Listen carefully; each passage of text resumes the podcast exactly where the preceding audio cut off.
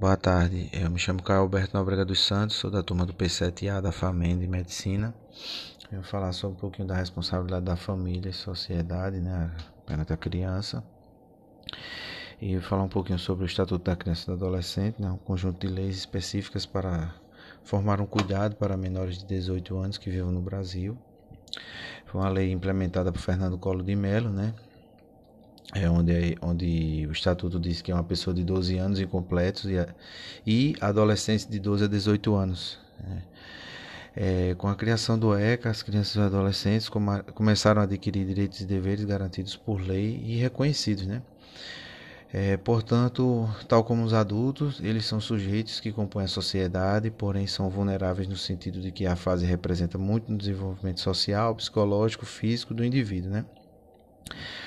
É, o dever da família consiste no cuidado com a criança e o adolescente em processo de desenvolvimento e merece atenção principalmente na efetivação dos direitos fundamentais da criança e do adolescente e coloca a família como responsável pelo cuidado, respeito e educação do menor que está sob seus cuidados, né?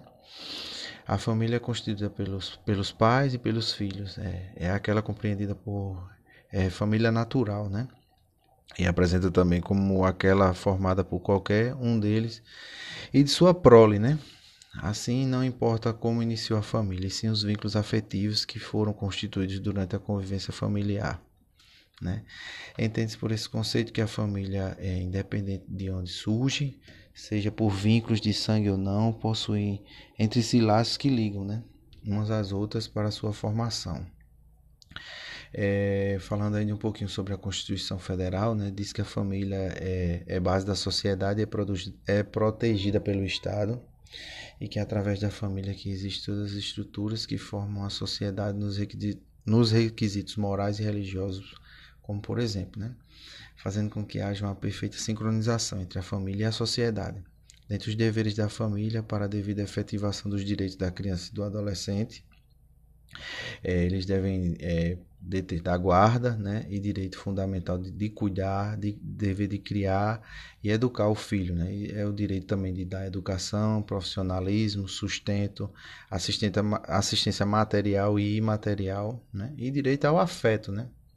A disciplina do menor dentro da casa, dentro da casa contribui de maneira bastante significativa em relação à educação dos filhos, crianças as crianças saem mais preparadas de casa para a vida, né, para a sociedade, né, e a, o risco de cometerem delitos é menor, né, e também para é, ser uma criança fundamentada, colocar a criança em, em ensinos é, de cunho fundamental, né, para o desenvolvimento pleno da criança.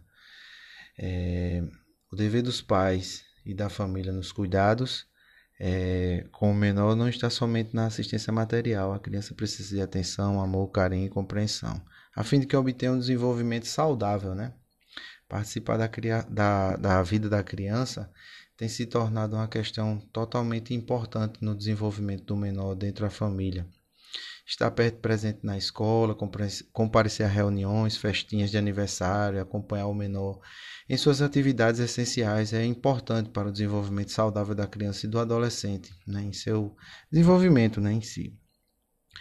É, falando um pouquinho sobre os dias atuais, né, que é o coronavírus, esse tempo, é, milhões de pessoas se refugiam em suas casas para proteger. Infelizmente, a casa não é um lugar tão seguro para todos, pois muitos membros da família precisam compartilhar espaço com a pessoa que, que acaba que abusa das crianças, né, por, por, por questão do, da privação, né, e com resultado o aumento é, de ingesta é, alcoólica, essas coisas, e vídeo, vídeo pornográfico, essas coisas e vídeos também é, de ação acabam é, fazendo com que alguns pais é, venham cometendo alguns crimes, né? Ou então agressões às crianças, né? E com isso, assim, havendo um não cumprimento do dever de assistência material e imaterial, os pais estão sujeitos a penas é, determinadas pela vara da infância e da juventude.